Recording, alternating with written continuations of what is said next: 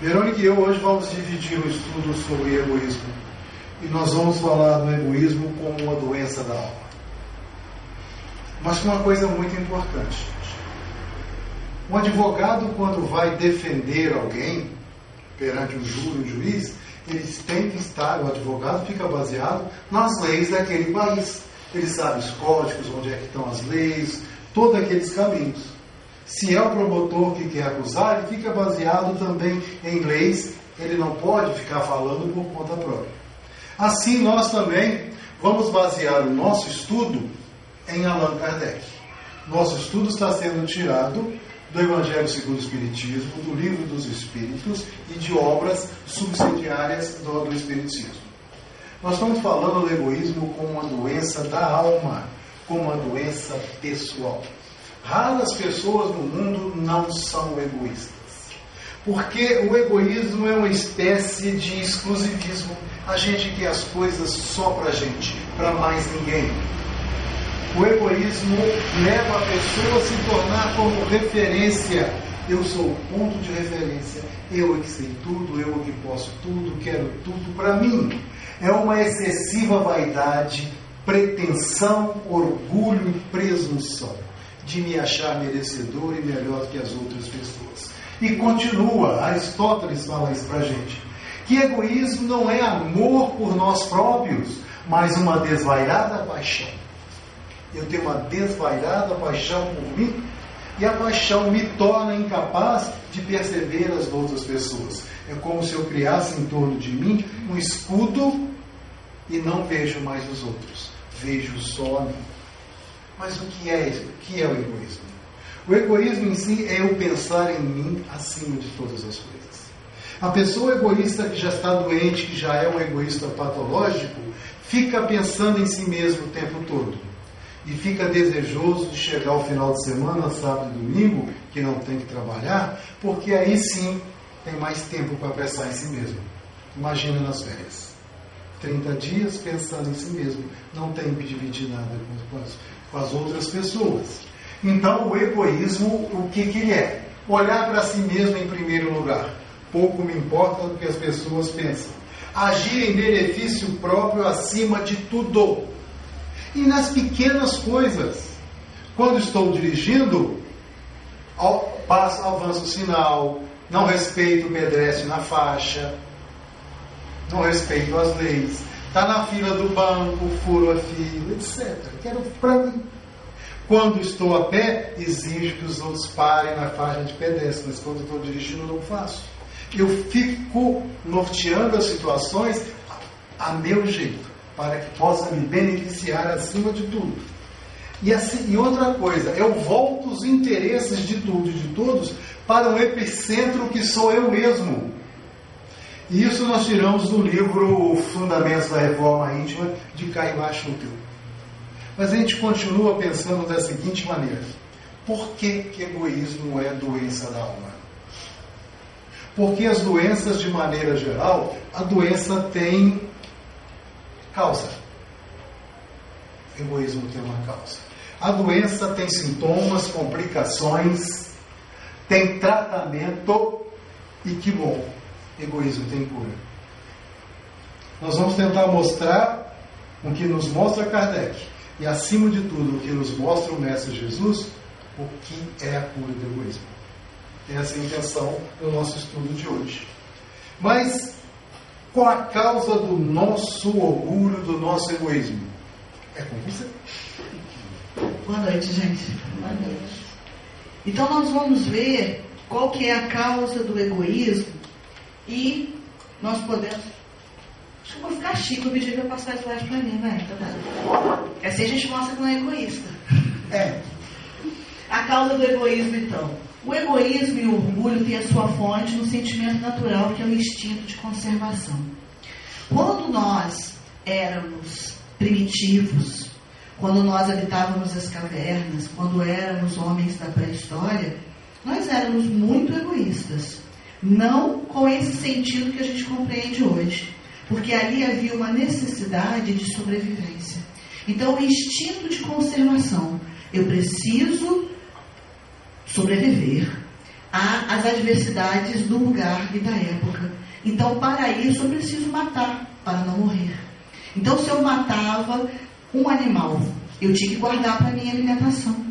Os homens, quando descobriram o fogo, eles não sabiam que apagando poderia consegui-lo novamente, porque não entendiam o processo de combustão. Então, uma vez o fogo acendido, alguém daquela tribo ficava tomando conta. Para o fogo não apagar? Não, para o fogo não ser roubado. Isso é uma espécie de egoísmo. Então, no decorrer do desenvolvimento, da evolução da espécie, nós fomos abandonando um pouco esse sentimento de conservação, mas ele ainda é muito latente dentro de nós. Então, muitas vezes, nós nos colocamos em primeiro lugar, em detrimento do outro, em detrimento do próximo. Então, de nenhum modo, Deus criou o homem egoísta e orgulhoso. Deus criou simples e ignorantes. Foi o homem que se fez egoísta e orgulhoso, exagerando o instinto que Deus lhe deu para a sua conservação. Porque à medida que a espécie foi evoluindo, foi chegando num determinado momento que o orgulho e o egoísmo de braços dados, e o homem começou a ver que ele poderia tirar alguma vantagem desse sentimento egoísta que ele poderia se sair bem em alguma situação, mesmo que prejudicando o outro, mesmo que prejudicando o próximo. Então não foi Deus, na sua magnificência, que criou o ser egoísta.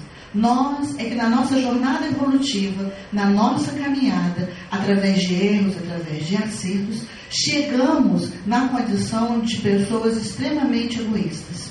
Embora muitas vezes a gente pense assim, eu não sou egoísta. Eu faço tanta coisa, mas numa situação, principalmente de sobrevivência. Né? Vamos imaginar que estamos todos num avião e o avião cai. E a gente abre o olho e percebe que nós sobrevivemos. Será que nós vamos querer sair correndo dali com medo de uma explosão ou vamos lembrar de salvar mais alguém? Então, nessas situações onde o instinto de sobrevivência fala mais alto, nós deixamos também esse sentimento mais egoístico sobreviver. Então, essa é uma doença, como a gente viu, uma doença da alma. E é uma doença grave? Ela é uma doença grave. Por quê? Allan Kardec pergunta na questão 785 do Livro dos Espíritos qual que é o maior obstáculo ao progresso do homem. O que, que, é aquilo que impede que o homem possa evoluir mais rapidamente, que possa se melhorar mais rapidamente? E os amigos espirituais respondem que é o orgulho e o egoísmo. Refiro-me ao progresso moral, porquanto intelectual se efetua sempre. À primeira vista, parece mesmo que o progresso intelectual reduplica a atividade daqueles vícios, desenvolvendo a ambição e o gosto das riquezas. O progresso intelectual, ele é fácil de ser conseguido, porque nós passamos por sofrimentos e passamos por momentos de crise. Nesses momentos de crise é onde a nossa criatividade fala mais alto, o nosso intelecto trabalha mais e nós conseguimos desenvolver muitas coisas. Se olharmos para trás na história, os períodos em que o mundo viveu em guerra foi um período que logo após teve um grande desenvolvimento. Por quê? Por causa da precariedade. Faltava-se tudo, precisava-se então substituir aquilo que estava faltando, então acabava-se criando coisas, algos, objetos ou tipos de alimentos que pudessem vir a substituir aqueles que estavam faltando. Então a inteligência do homem avança muito mais rapidamente do que a sua moralidade. Então, enquanto nós não conseguirmos é, vencer o orgulho, o egoísmo, nós não vamos conseguir atingir o nosso progresso moral. Ainda no livro dos Espíritos, na questão 913. Dentre os vícios, qual que se pode considerar radical? O que, que é uma coisa radical? É a origem. É de onde se derivam os outros. Então, qual é aquele vício que é radical, que seria o pai de todos os vícios, que dão origem a outros? E os espíritos amigos respondem: temos dito muitas vezes o egoísmo. Então, o egoísmo está aí a chave de todos os vícios. Daí deriva todo o mal. Estudai todos os vícios e vereis que no fundo de todos há egoísmo. Por mais que lhe deis combate, não chegareis a extirpá-los enquanto não atacardes o mal pela raiz, enquanto não houverdes destruído a causa. Então nós vamos conseguir destruir todos os demais vícios quando a gente conseguir destruir o egoísmo. Então é dele que se originam os outros. Se eu sou orgulhoso, eu tenho egoísmo. Se eu sou maledicente, eu tenho egoísmo. Se eu sou alguém que prejudica as outras pessoas, eu tenho dentro de mim o egoísmo, porque eu estou querendo levar vantagem naquelas situações. Então nós precisamos é, curar né, dessa doença, terminar, exterminar com o egoísmo. Se conseguirmos isso, né, que não vai ser de um dia para o outro, nem de uma hora para outra, vamos ter que suar bastante, mas conseguindo isso, nós vamos alavancar o nosso progresso vamos ser seres encharcados de virtudes e que está conseguindo abandonar os vícios. Interessante que Verônica está falando de tudo isso da causa do egoísmo, e nós vamos voltar um pouquinho naquele tempo e vamos ver que o egoísmo ficou como se fosse um efeito colateral da nossa necessidade de sobrevivência. E nós não diluímos isso totalmente até hoje. E depois da causa dessa doença gravíssima vem os sintomas. E alguns sintomas são bem graves e muitas vezes a gente os tem e não percebe. Fica tão natural na nossa vida a gente querer as coisas, querer as, co querer as coisas no epicentro do nosso eu, que a gente não presta atenção em sintomas. E um dos sintomas é a fixação em si mesmo, em si mesmo. Que é querer todas as vantagens e benefícios para a gente, ou primeiro para a gente, sem qualquer cogitação, se eu me importar com as necessidades do outro. Eu quero vantagens e benefícios para mim mesmo. E isso não necessariamente está na sociedade aqui fora. Está dentro da nossa família, a grande causa desse tipo de egoísmo. Bobaginha dos homens, não levanto a tampa, não sou eu que sento ali.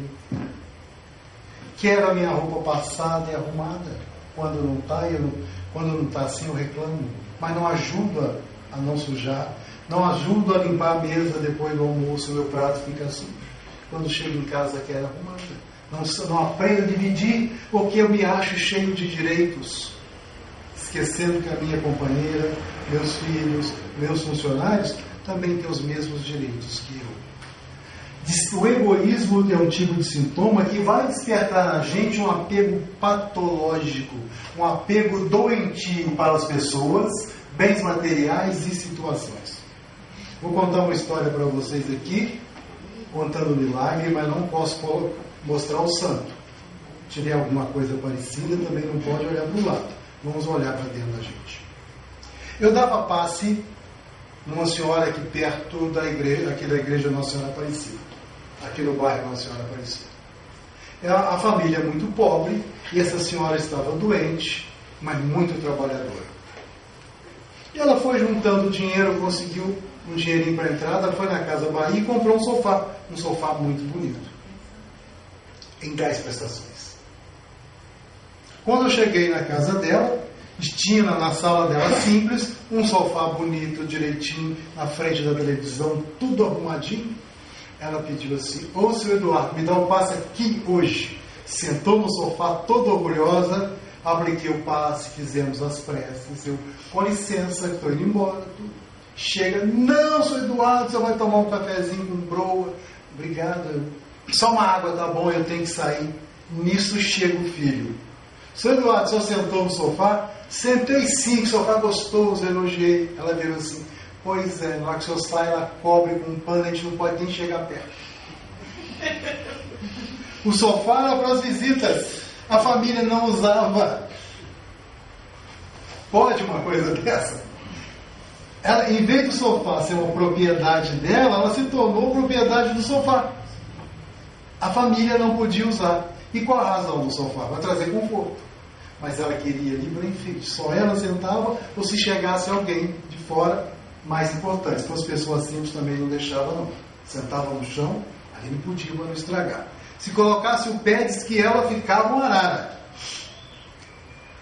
Zé Raul Teixeira conta a história de apego a bem material, que muitas vezes nos leva a atitudes raivosas e inconsequentes.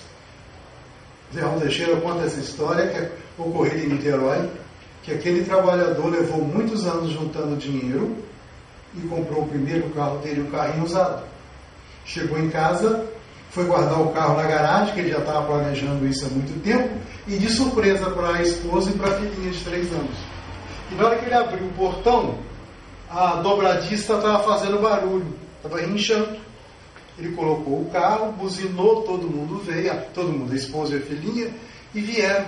Pai, o carro, felicidade, o primeiro carro. Mas ele lembrou que a dobradiça do portão de madeira estava ruim, e ele foi pregar, pegar um martelo e um prego para colocá-la no lugar. E acabou de arrumar a dobradiça, a filhinha de três anos falou assim: Paizinho, olha aqui, enfeitei o nosso carro. Ela pegou essas canetas marca-texto e desenhou no banco traseiro todinho. E ele com o martelo na mão. Ficou com raiva. Deu uma martelada na mão da menina. Sério. Menina correram, depois daquele desespero, correram para o hospital, o hospital São Pedro II, lá em Niterói. A menina foi medicada e foi para a sala de cirurgia. E, foi, e é uma cirurgia de difícil, cirurgia de mão é muito difícil. E saiu quando chegou no quarto, aquela mão toda embrulhada com aquele curativo imenso, e ele chorando, ela volta da anestesia, olha para ele e fala assim: Paizinho, chora não, minha mãozinha charando, eu vou limpar o seu carro. A mãozinha dela nunca mais ia ser a mesma. Perdeu os tendões. O egoísmo dá posse de uma coisa material. O egoísmo levando a uma raiva, a uma situação impensada, colocando a matéria na frente do amor, naquele momento. De vez em quando isso acontece com a gente. Quando quer uma televisão, quando quer alguma coisa de casa, quem te acha que é os outros, a gente dá mais valor à, matéria do que às pessoas. Apego patológico às pessoas, bens materiais e às situações. Vou direto às situações. Vamos colocar a gente dentro da nossa casa espírita, daqui, da FEAC, da casa espírita, não importa qual Quantos de nós estamos apegados a um, a, um, a um, cargo de dirigente de um grupo de estudo que é o meu grupo? Eu sou o presidente desse centro. Não dou lugar para ninguém. Sou eu que mando. As minhas ideias é que são, que são as melhores. Daqui a pouco Verônica vai estender mais sobre isso no trás da frente. Bens materiais, o sofá e o carro, nós já falamos, eu acho que não precisa de mim. O egoísmo tem uma coisa muito terrível com a gente, produzindo em nós frieza emocional. A gente tem que parar, pensar. Me lembro que, há uns dois anos atrás, quando ocorreu aquele desastre lá na Samarco, que rompeu aquela, aquela usina lá, foi lama para aquela cidade pequena, eu estava lá vendo o Jornal Nacional e contando, vendo aquelas casas sendo devastadas, só me chorando eu simplesmente vi o Jornal Nacional. No outro dia, no MGTV, a moça entrevista um rapaz que estava em cima de uma pedra olhando para aquele mar de lama. Você está fazendo aqui, perdeu sua casa? Moça, minha casa pouco importa. Estou tentando imaginar onde está minha mãezinha para me dar um enterro nobre, justo. Nesse momento que eu lembrei, eles precisam de uma prece. Eu estava vendo friamente Pergunta para vocês e para nós: quantas pessoas invisíveis existem dentro de Juiz de Fora? São pessoas que estão vivendo na rua, catando lixo, moram debaixo de lonas em bairros que a gente nem sabe. Temos em Juiz de Fora uma média de 10 mil pessoas invisíveis vivendo de resto, sem agasalho, sem roupa, sem comida, sem remédio. Nós não vemos. E egoisticamente, fingimos que não vemos quando passamos perto não cumprimentamos. Achamos que estão com mau cheiro. Jogamos comida fora. Já visitamos? Nós fomos Isso é frieza emocional, isso é distanciamento das privações dos outros, isso é indiferença. Essa indiferença colocando para as pessoas de fora, quantas e quantas vezes essa indiferença está dentro da nossa família? Dentro de nossa família. Outro problema do egoísmo como doença são as complicações. E uma, da, e uma grande complicação é a insatisfação. Porque a gente deseja ter sempre mais e isso não tem limite. Um grande exemplo disso no mundo moderno é isso aqui. É o celular. Esse aqui é um J7, mas já tem, já vai sair o J8, já tem o S8. Vai continuar falando, fotografando igual esse, mas eu, igual esse. Mas eu tenho que ter o melhor todo desatualizado. A minha funcionária me pediu que eu fizesse, emprestasse o cartão de crédito, ela que ela precisava comprar um telefone celular. Custava R$ 4.600. Ela ia se endividar em 10 prestações para ter uma coisa mais moderna. Ia ter funções que ela não precisa usar. Querendo ter sempre mais, isso não tem limites. A gente quer mais, mais poder, mais sexo, mais vaidade, mais dinheiro. E isso nos leva a complicações que podem chegar à obsessão. O soberano das trevas coloca que, que os obsessores têm, devem nos influenciar em cima da, do sexo Induz os homens ao sexo quando eles já estiverem saciados, coloque as aberrações. O poder que não poupa quem quer, quem quer que ele caia na trampa, na armadilha. O dinheiro escraviza vidas e a vaidade. Tudo isso derivado de nossos egoísmos, como a Verônica falou na questão 903, de todos esses vícios derivam do egoísmo como doença vazio existencial por causa da minha incapacidade de relacionamento, começo a reprimir meus sentimentos de amor e de fraternidade. Lembra do caso da Samarco, da Lama? E a inconsistência de uma vida interna e eterna. Começa a ficar materialista. Mais um coisa. O medo de perder o que a gente possui gera desconfiança. Que eu acho que você quer o que eu tenho. Você está chegando perto de mim, que você quer meu carro, você quer meu amor, você quer meu carro, você quer meu posto aqui no centro. Começa a ficar desconfiado de todo mundo. E isso, eu me isolo, tem uma outra consequência, e sou isolado porque ninguém aguenta conviver com uma pessoa extremamente egoísta que só quer para si. A gente se isola e somos isolados. Segundo Isaías, a pessoa termina possuído por aquilo que deseja possuir. O egoísta é naturalmente materialista. Kardec fala para a gente que o materialismo gera como consequência o vazio existencial, o egoísmo e a diminuição constante de nossa moral. Porque se eu acredito que tudo vai acabar com a minha morte, que eu sou apenas esse corpo físico, obra do acaso, para que, que eu vou ser caridoso? Para que, que eu vou dividir as coisas com as outras pessoas? Que, se quando eu morrer tudo acaba? Para quê?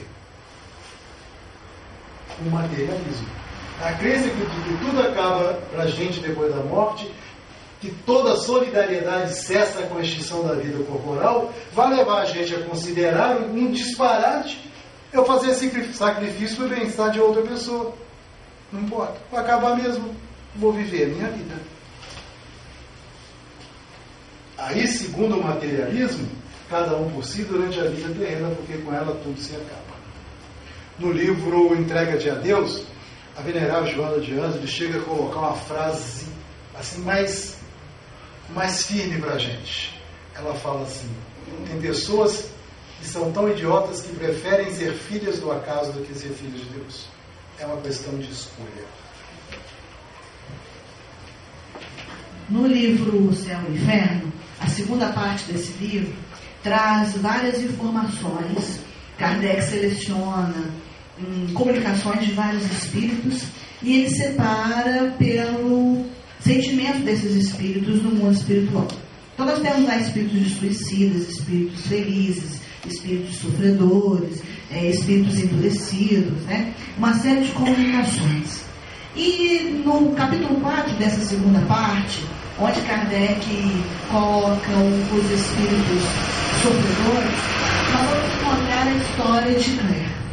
Claire era uma mulher que, encarnada, teve uma vida muito fútil. Ela era extremamente egoísta. de uma vaidade exagerada, tinha posses, tinha recursos e passou toda a sua existência pensando apenas em si, em usufruir aquilo que tinha, sem se preocupar com as pessoas que estivessem à sua volta. E esse espírito então e chega no mundo espiritual numa situação muito deprimente, muito sofrida e muito triste.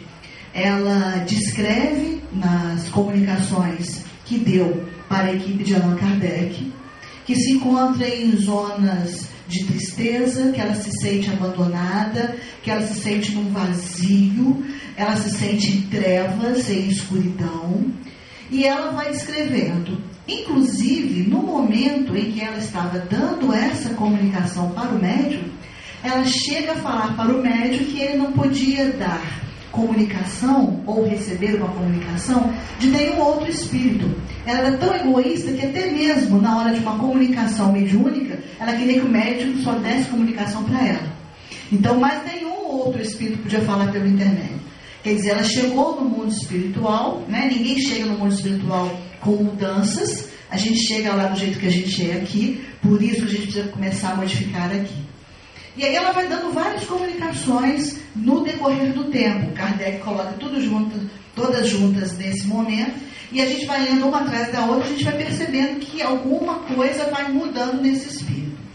Mas aí a equipe que estava ali, é, recebendo aquela comunicação, sabendo dessa história, é, quis saber mais informações sobre essa mulher.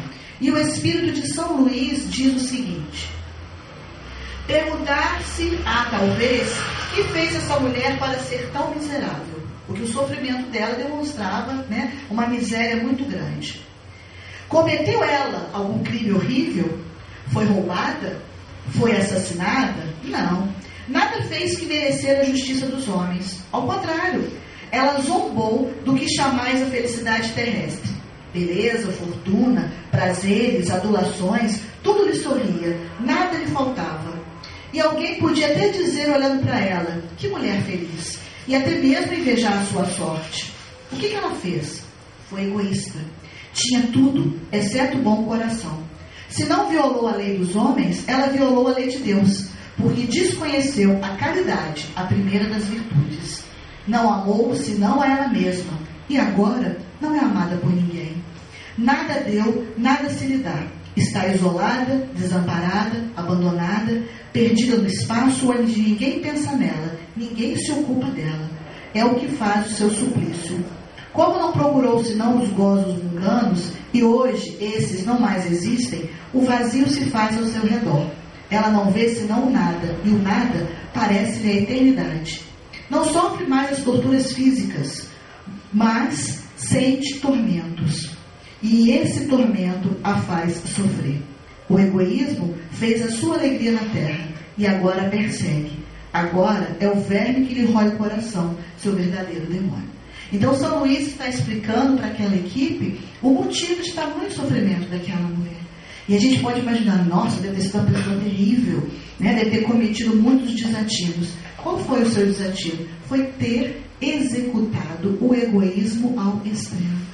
E aí ela vai depois em outras comunicações melhorando um pouco, porque ela vai percebendo, né, que essa dor que ela está sentindo tem essa causa do egoísmo.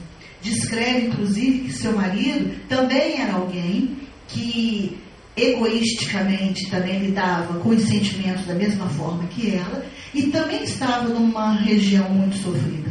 Tanto é que ela não consegue, quando ela fala do marido, continuar a dar a sua comunicação. E aí, por que, que Kardec coloca isso no livro? Para nos mostrar. Se nós não procurarmos modificarmos o nosso comportamento e as nossas atitudes egoísticas que trazemos, é nesse quadro que nós vamos nos deparar quando desencarnarmos no mundo espiritual. Ela não fez bem para ninguém. Nem as próprias pessoas da sua família lembravam dela de fazer uma prece, de fazer uma oração.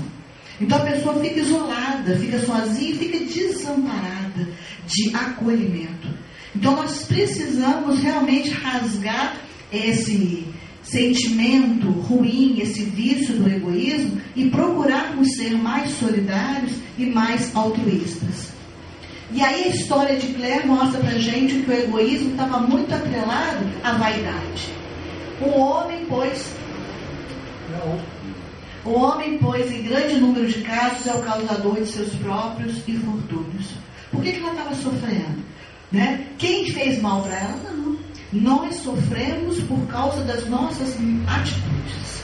Nós não somos responsáveis né, pelo sofrimento alheio, mesmo que muitas vezes nós podemos provocar, mas nós somos 100% responsáveis por aquilo que nós fazemos, de mal para nós ou para o outro. E aí, o que, que ela tinha atrelado desse egoísmo vaidoso? A intolerância. Já ouviu aquela frase de alguém que é hum, parado por uma autoridade ou alguém dirige a palavra e sabe aquela frase assim, você sabe com quem está falando? Isso é um egoísmo. É alguém que se coloca numa situação de superioridade em relação ao outro. E a gente tem que lembrar que aquele que é superior a todos é o mais humilde de todos, que é o nosso Mestre Jesus. Em nenhum momento utilizou dessa sua autoridade moral para utilizar essa frase. E se ele é o nosso modelo, se ele é o nosso guia, ele que nós temos que seguir, nós também não podemos atrelar à vaidade essa intolerância com os nossos irmãos. Aspiração a cargos ou posições de destaque é o que a gente está vendo muitas vezes hoje em dia, na atual situação. Muitas pessoas pisando em outras com o objetivo de quê? De se dar bem, de melhorar a sua situação, de ter uma vida no mundo físico mais abastecida, mas e depois? Quais são as consequências disso? E depois que isso tocar na sua consciência?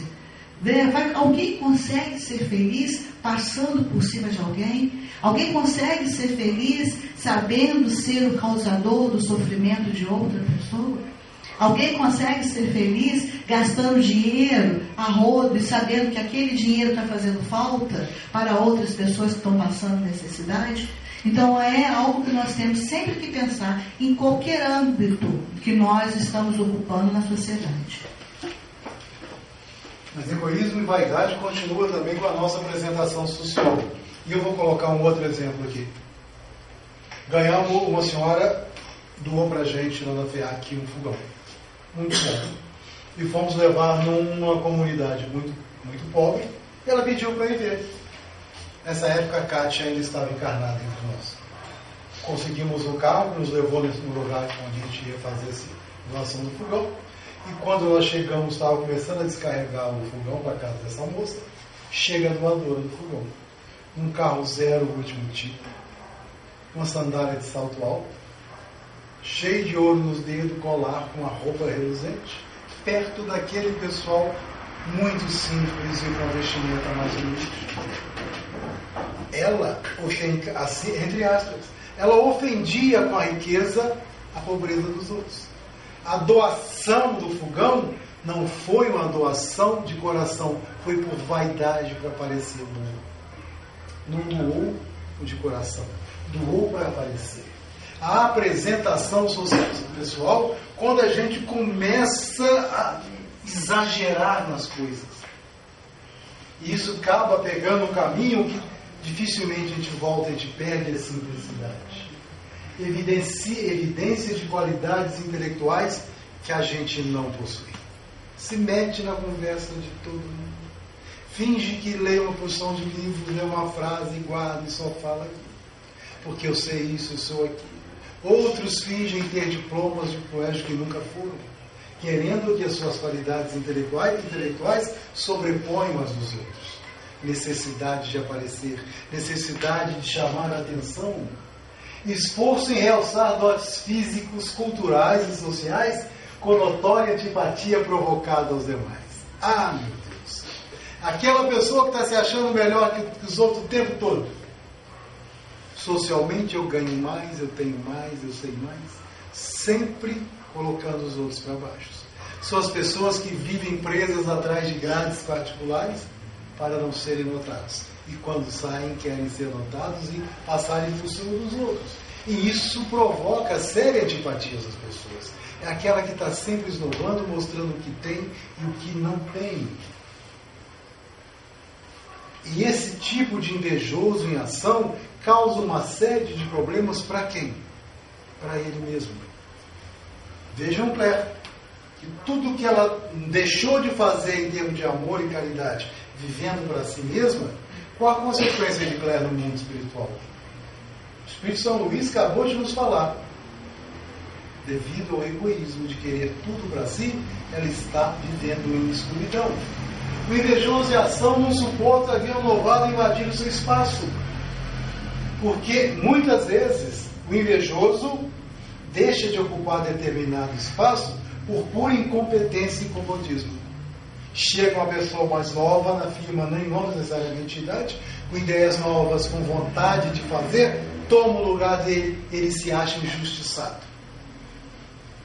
Seu João trabalhava numa firma há mais de 20 anos e vivia pedindo para ser promovido de cargo. E chegou o Zé, com três meses. O Zé foi promovido ao cargo que ele queria. Acontece que o João ele vivia extremamente comodista, fazia extremamente necessário. Não faltava o trabalho, mas fazia extremamente necessário, não era simpático, e no seu desejo de ter mais, ter esse cargo, passar em cima dos outros, foi criando antipatia e o cargo que ele queria não viu. E o Zé foi promovido e o João foi reclamar com o chefe. O chefe ouviu o João com muita calma e chamou o Zé. Zé, vem cá, faz um favor para mim. Vai lá embaixo e traga para mim uma dúzia de mexerica. O Zé foi lá embaixo, voltou. Falou, patrão, não tem mexerica, mas a laranja está boa, a, banana está assim, assim, assado, o limão está de primeira qualidade. A mexerica não interessa. Ele virou para o João, o que, que você fez? Não tinha mexerica. Não deu, não tinha mais. Queria um cargo, mas não tinha competência. E quantas e quantas vezes a gente faz isso? No nosso comodismo vem alguém fazendo uma coisa nova, dando uma luz nova, e por inveja, por vaidade, por medo, a gente não dá o lugar. Ou a gente não para para aprender. Se a gente se sente atingido, usurpado e se agarra com unhas e dentes ao espaço que ele acha que é seu e somente seu, o egoísta faz assim: não dou meu lugar. E vocês acham, a gente acha que isso está acontecendo lá fora e dentro da nossa casa, da nossa família dentro do centro que nós trabalhamos. Quando a gente se sente dono daquele carro e não passa a ganhar. Com a gente não acontece, né? Jeito nenhum, né? Lógico. Será, Já tem uma sutileza muito interessante nisso tudo aí, que já que o homem pré-histórico, movido pelo instinto brutal, destroçava o seu algoz a fim de se apropriar dos seus pertences. Continuamos fazendo isso mesmo. Só que agora, em vez de lutar, bater com o machado, a gente está usando a mais poderosa e a mais, for mais forte das armas que a gente tem: a língua, a fofoca, desfazer das pessoas, o puro egoísmo. E que tipo de consequência a vaidade egoística traz para a gente? A primeira consequência é uma obstrução mental. A nossa incapacidade de autoanálise. Verônica vai tocar nesse assunto daqui a pouco. A nossa incapacidade, o nosso medo de analisar e a gente não aceita, não percebe, não compreende, não faz a reflexão, não aceitando as nossas falhas e erros. A gente culpa a sorte culpa as outras pessoas. Sou infeliz, foi azar, foi fulano que quis me tomar meu lugar. A gente não se analisa, a gente não reconhece os nossos erros. E o não reconhecimento da própria culpa nas situações de descontentamento diante de infortúnios por que passa. O culpado é a sorte, o culpado é as outras pessoas. Eu não analiso a lei de causa e efeito. Se esse efeito, se isso está acontecendo comigo hoje, Alguma coisa, uma coisa eu fiz para que isso acontecesse. É o capítulo 5 do Evangelho segundo o Espiritismo. As causas atuais e anteriores de nossas aflições. Se está uma criança sofrendo com enfisema pulmonar de dois, três meses, internada e nunca fumou, por que, que ela está com isso? Expiação de, de encarnações passadas, possivelmente. Aquela pessoa que aos 50 anos infarta, faz duas safenas, duas mamárias. Por que, que aconteceu isso? Será que eu fumava muito, bebia muito, só comia gordura? Não fica olhando para mim, não. A gente culpa a má sorte, não culpa os nossos próprios desatinos. Mas o papel do Espiritismo ficou com a Verônica. Então, diante de tudo isso, né? O que, que a doutrina espírita vem nos trazer para nos ajudar? Porque, pelo amor de Deus, né, gente? Ter uma maneira da gente sair dessa situação. Estamos vendo aí que é algo que já trazemos há quantos séculos. Só que agora nós estamos na idade da razão. Né? Agora não é só um instinto de conservação que fala. Nós temos agora o nosso intelecto desenvolvido, a nossa racionalidade desenvolvida. Então nós precisamos trabalhar isso para diminuir esse egoísmo que ainda se mantém arraigado dentro de nós. Então na questão 917, Allan Kardec pergunta, já que esse é o pai dos vícios, já que esse é o vício que dá origem aos outros, como é que a gente faz para acabar com ele? Como é que a gente faz para erradicar, para destruir? E aí os amigos espirituais respondem: de todas as imperfeições humanas, o egoísmo é o mais difícil de desenraizar-se, porque deriva da influência da matéria, influência de que o homem, ainda muito próximo de sua origem, não pôde libertar-se. Então nós vamos, viemos lidando com essa materialidade há séculos. Então não é uma coisa que de uma hora para outra a gente vai eliminar. Mas nós precisamos, dentro do nosso dia a dia, observar com calma quais são essas atitudes e tentar ir diminuindo gradativamente cada uma delas. O egoísmo se enfraquecerá à proporção que a vida moral for predominante sobre a vida material. E, sobretudo, com a compreensão que o Espiritismo vos faculta do vosso estado futuro real e não desfigurado por ficções alegóricas. Quando nós reencarnamos, quando nós chegamos aqui nesse mundo físico, nós não trazemos nada, nem roupa. Se o pai ou a mãe providenciar, a gente fica sem. Né? Então a gente chega a esse mundo físico sem nada, literalmente. Quando a gente vai embora, a gente já vai vestidinho. Alguns. Porque outros são cobertos no lençol para serem enterrados. Porque às vezes nem roupa tem. Então quando nós vamos embora, também não levamos nada. Então, pensando nisso, para que ser egoísta? Para que querer tudo para si? Nós precisamos é ter o nosso desenvolvimento moral, das nossas qualidades morais e fazer, enquanto estamos aqui encarnados, valorizar esse lado moral, para que a gente possa erradicar esse egoísmo e ser uma criatura mais feliz. Então, de que maneira pode o Espiritismo contribuir para esse progresso? Destruindo o materialismo, que é uma das chagas da sociedade ele faz que os homens compreendam onde se encontram seus verdadeiros interesses. Deixando a vida futura de estar velada pela dúvida, o homem perceberá melhor que, por meio do presente, lhe é dado preparar o seu futuro. Abolindo os prejuízos de seitas, castas e cores, ensina aos homens a grande solidariedade que há de unir como irmãos. Então, esse egoísmo está presente até nisso. A minha religião é melhor que a do outro. Né? A minha cor é superior à do outro, a minha família é melhor do que a família do outro, o meu trabalho é tudo meu, é tudo para si. Então nós temos que ver que nós, nós todos formamos uma grande comunidade. É a humanidade geral. Todos filhos do mesmo Deus, filhos do mesmo Pai. Embora com diferenças no corpo carnal, em essência somos idênticos. Somos espíritos que estamos no nosso progresso evolutivo. Então, quanto mais nós nos ligarmos aos assuntos do espírito, menos materialistas nós seremos. E com isso, vai ser mais fácil a gente conseguir atingir esse progresso, acabando com o egoísmo. A gente está notando que nós entramos no tratamento do egoísmo. Já vimos as causas, os sintomas, as consequências, finalmente está entrando no tratamento do egoísmo. Interessante que a gente, voltando lá na questão 913, que a Verônica já acabou falando para a gente, Kardec pergunta qual a origem de todos os vícios? É o nosso egoísmo. Qual a origem das obsessões? Nosso pensamento egoísta. Inclusive a auto-obsessão.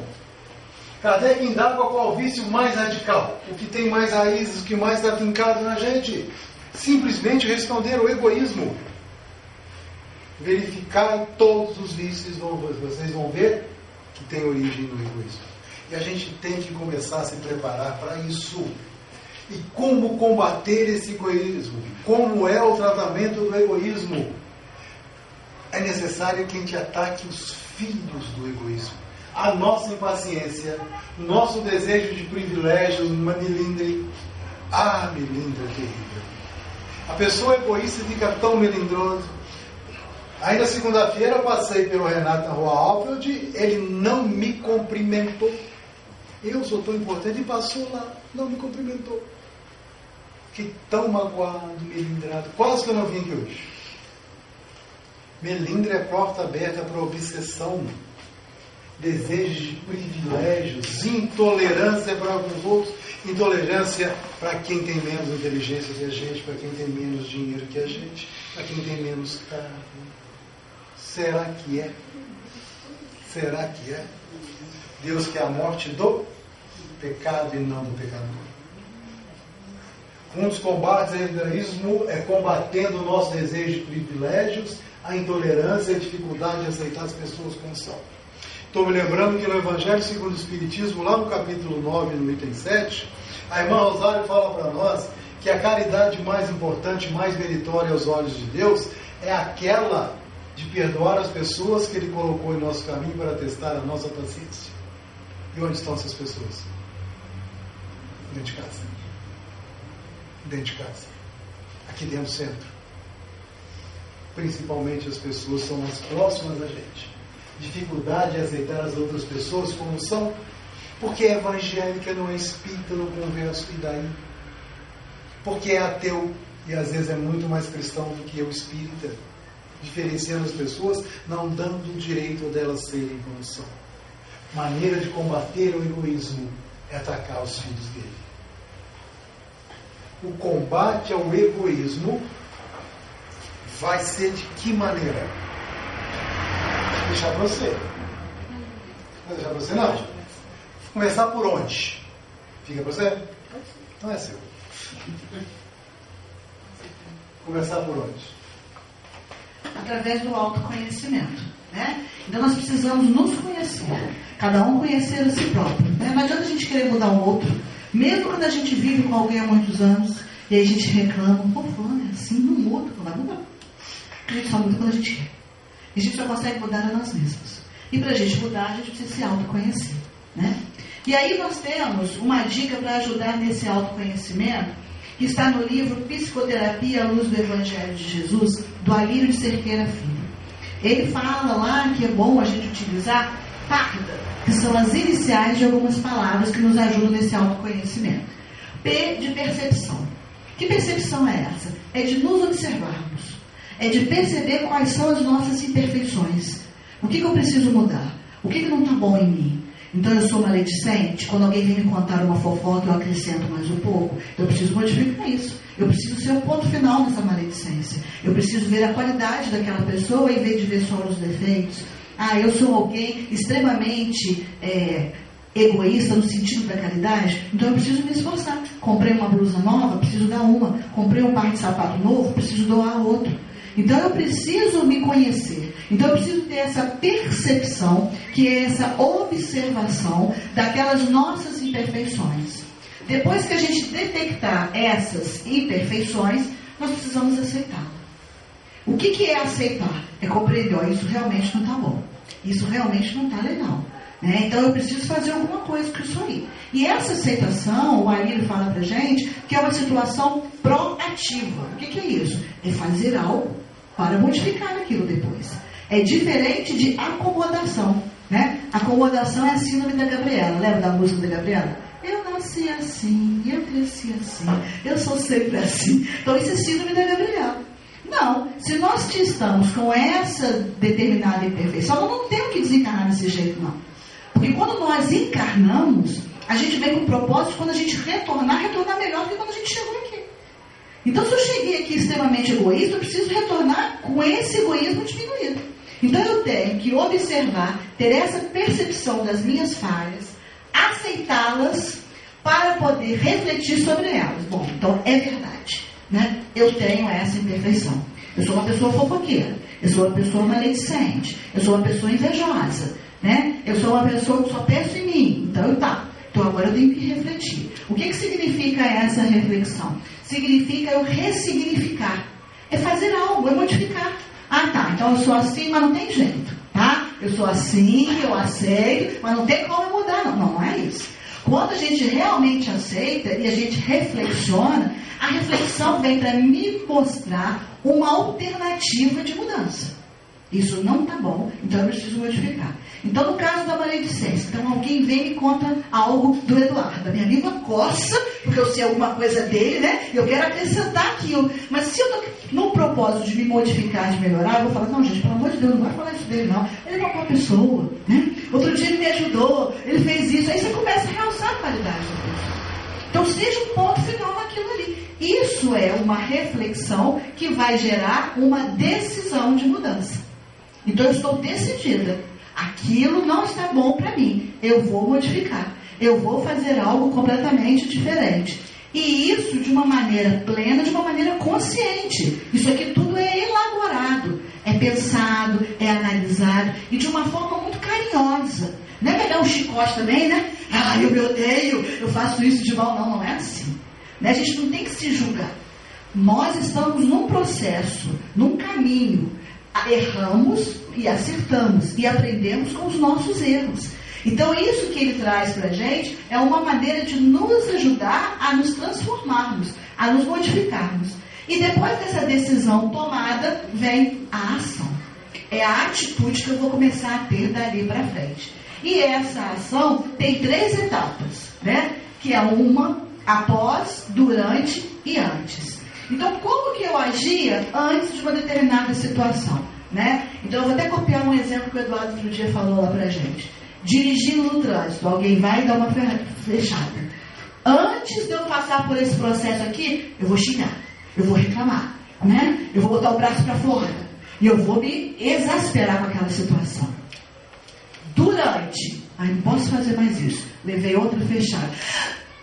Aí eu consigo me controlar um pouquinho, né? Dessa vez eu fico nervosa, eu fico irritada, mas eu já não esbravejei, eu já não xinguei, já não fiz nenhum sinal feio.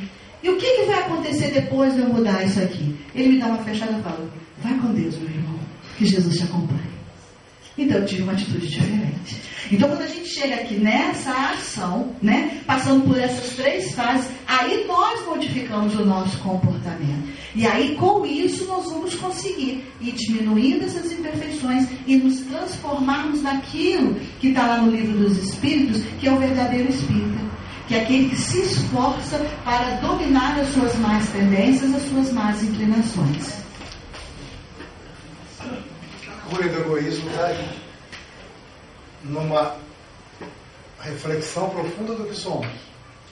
Nos percebendo, nos aceitamos como os falhos, como também somos espíritos em construção, que um dia também seremos espíritos relativamente puros, aceitando, refletindo, decidindo e partindo para a ação. A ação que começa nas nossas vidas aqui e agora não é igual à minha dieta para esperar segunda-feira que vem. Tem que ser aqui e agora. Não é uma coisa para a gente ficar adiante.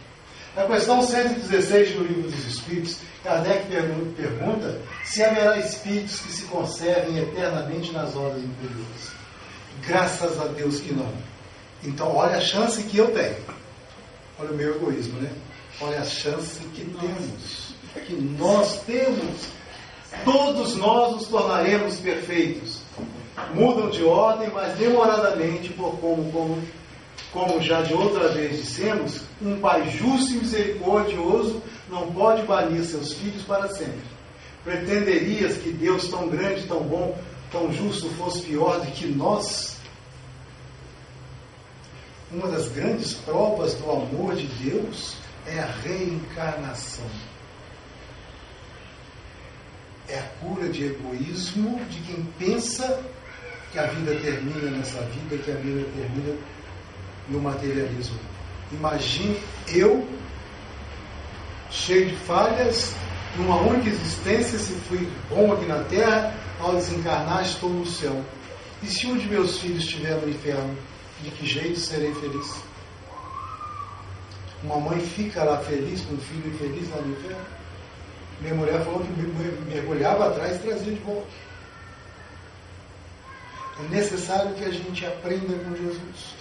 Nenhuma só ovelha ficará perdida. A lei de reencarnação vai quebrando o nosso orgulho, o nosso egoísmo. Nós nascemos para nos melhorar. É a questão 132 de um livro dos Espíritos. O progresso sempre. O progresso individual, intelectual e, acima de tudo, o progresso moral. A cura do egoísmo, segundo o Evangelho, segundo o Espiritismo, capítulo 11, no item 4. É amar ao próximo como a nós mesmos fazer aos outros o que gostaríamos que fizessem por nós. E essa é a expressão mais completa da caridade, pois resume todos os deveres em relação ao próximo. Amar ao próximo como a ti mesmo. Amar a Deus sobre todas as coisas.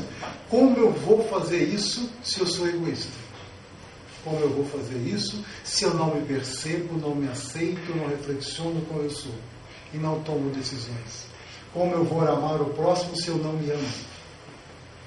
Imagina se chega uma pessoa perto da gente, chega uma moça, estou com caroço nos seios, eu acho que eu vou morrer, não sei o que, que vai ser isso. Que atitude a gente toma? Lógico que não vai ser nada. Médico, tratamento, prece, passe, água fluidificada, todo do seu lado, você vai vencer, só é filho de Deus quando acontece com a gente. Estou com caroço nas costas, eu vou morrer, ninguém me ama. Aprender que essas coisas vêm para quebrar o nosso egoísmo. Aprender que todas essas dificuldades é que saibamos sofrer para um dia sermos espíritos relativamente perfeitos. E sofrer com resignação não é sofrer aquela coisa de ficar parado, Deus quer assim. É procurar quebrar as causas do nosso sofrimento. E a principal causa está no egoísmo. E para finalizar o nosso estudo, Jesus falou em Lucas capítulo 6, versículo 31. Tratai todos os homens da mesma maneira que gostaríeis que eles os tratassem. Simples assim. Simples assim. A gente faz isso? Fica a nossa reflexão. Fica a nossa reflexão para a quebra do nosso egoísmo, principalmente de quem está falando. A gente agradece a atenção rogando que Jesus nos ampare, nos proteja e nos ajude a quebrar o nosso egoísmo. Alguma coisa mais? Agradeço também. Muito obrigado.